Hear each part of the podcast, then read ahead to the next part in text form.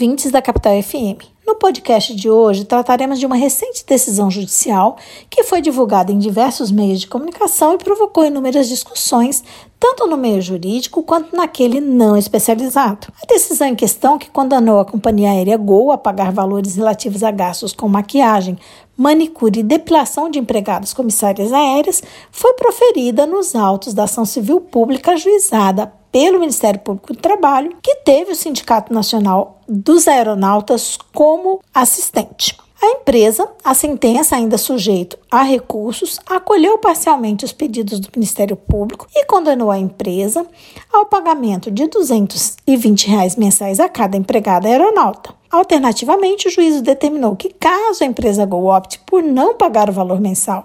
às empregadas, deve se abster de exigir que essas se apresentem para o trabalho nas condições mencionadas, ou seja, maquiadas, com unhas feitas e também depiladas. A decisão de primeiro grau também estabeleceu uma indenização por dano moral coletivo no valor de 500 mil reais, sob a argumentação de que a conduta da empresa ensejou em discriminação por gênero e minoração salarial feminina. Ou seja, entendeu que a GOA exigir das mulheres a apresentação ao trabalho em determinadas condições, sem qualquer ligação com o desempenho da função, estava tratando-as de forma discriminatória, assim como estava impondo gastos que diminuíam a sua remuneração mensal. Muito embora entendamos que a decisão foi acertada do ponto de vista financeiro, já que determinou então que a empresa ressarça os custos que estas empregadas estavam tendo para trabalhar, entendemos que ela não andou bem quando permitiu que as exigências em relação à aparência continuassem a ser feitas, ignorando que as pessoas possuem o direito à imagem constitucionalmente garantido, é o qual tem por desdobramento que as pessoas têm o direito de decidir sua aparência física. Além disso, o fato de serem exigidos cuidados relativos a um padrão estético feminino, como determinados tipos de roupas, uso de saltos, maquiagem, meia calça, entre outros detalhes que a gente vê quando entra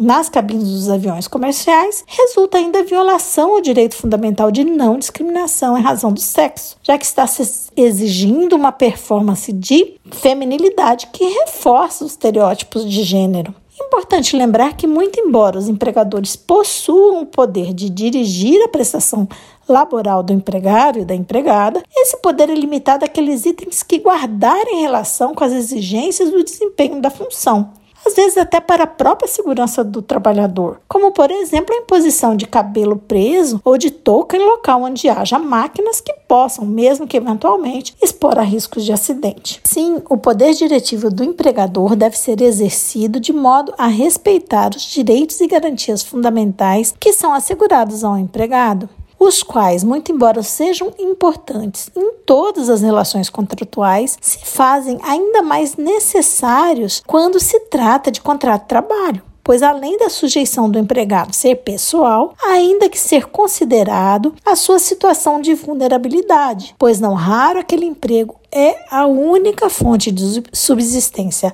sua e de sua família, o que dificulta muitas vezes a sua insurgência às exigências descabidas. Fiquemos atentos. Por hoje é só. Esse podcast foi elaborado por mim, Carla Leal, e Fernanda Cansado, membros do grupo de pesquisa sobre o meio ambiente e trabalho da UFMT, o GPMAT.